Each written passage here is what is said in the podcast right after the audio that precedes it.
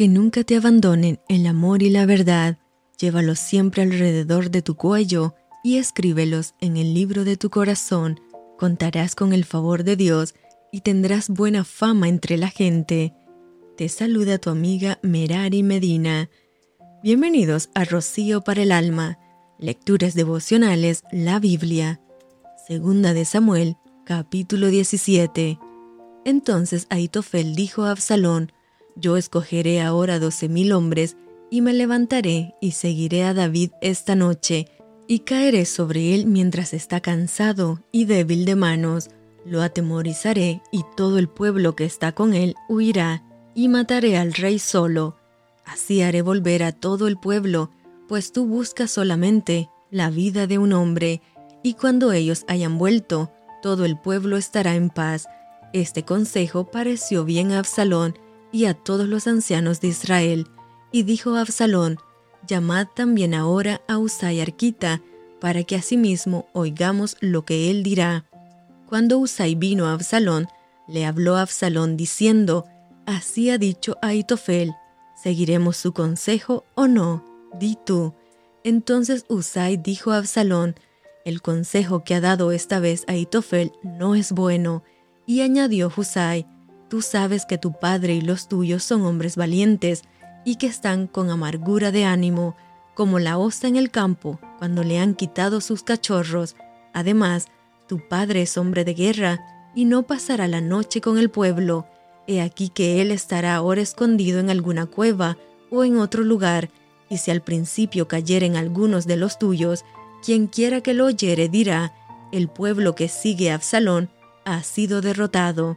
Y aún el hombre valiente, cuyo corazón sea como corazón de león, desmayará por completo, porque todo Israel sabe que tu Padre es hombre valiente y que los que están con él son esforzados. Aconsejo pues que todo Israel se junte desde Dan hasta Berseba en multitud, como la arena que está a la orilla del mar, y que tú en persona vayas a la batalla, entonces le acometeremos en cualquier lugar en donde se hallare, y caeremos sobre él como cuando el rocío cae sobre la tierra, y ni uno dejaremos de él y de todos los que están con él, y si se refugiara en alguna ciudad, todos los de Israel llevarán sogas a aquella ciudad y la arrastraremos hasta el arroyo, hasta que no se encuentre allí ni una piedra. Entonces Absalón y todos los de Israel dijeron, el consejo de Usai Arquita es mejor que el consejo de Aitofel, porque Jehová había ordenado que el acertado consejo de Aitofel se frustrara, para que Jehová hiciese venir el mal sobre Absalón.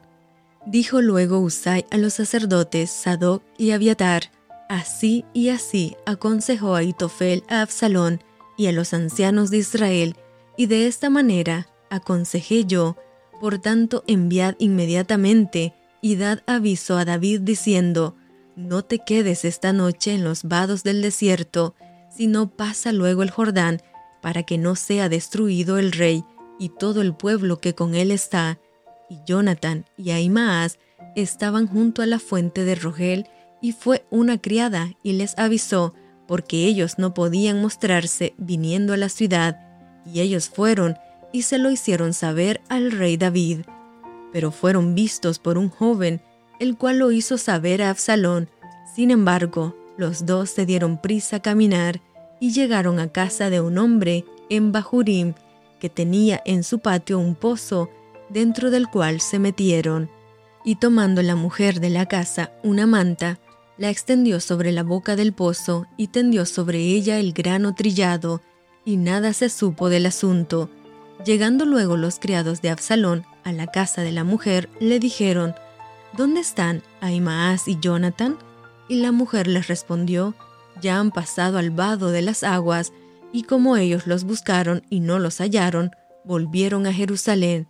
Después que se hubieron ido, aquellos salieron del pozo y se fueron, y dieron aviso al rey David, diciéndole, Levantaos y daos prisa a pasar las aguas, porque Aitofel, ha dado tal consejo contra vosotros. Entonces David se levantó, y todo el pueblo que con él estaba, y pasaron el Jordán antes que amaneciese, ni siquiera faltó uno que no pasase el Jordán. Pero Aitofel, viendo que no se había seguido su consejo, enalbardó su asno y se levantó y se fue a su casa, a su ciudad, y después de poner su casa en orden, se ahorcó y así murió, y fue sepultado en el sepulcro de su padre. Y David llegó a Mahanaín, y Absalón pasó el Jordán con toda la gente de Israel, y Absalón nombró a Amasa jefe del ejército en lugar de Joab, Amasa era hijo de un varón de Israel llamado Itra, el cual se había llegado a Abigail, hija de Naas, hermana de Sarbia, madre de Joab, y acampó Israel con Absalón en tierra de Galaad.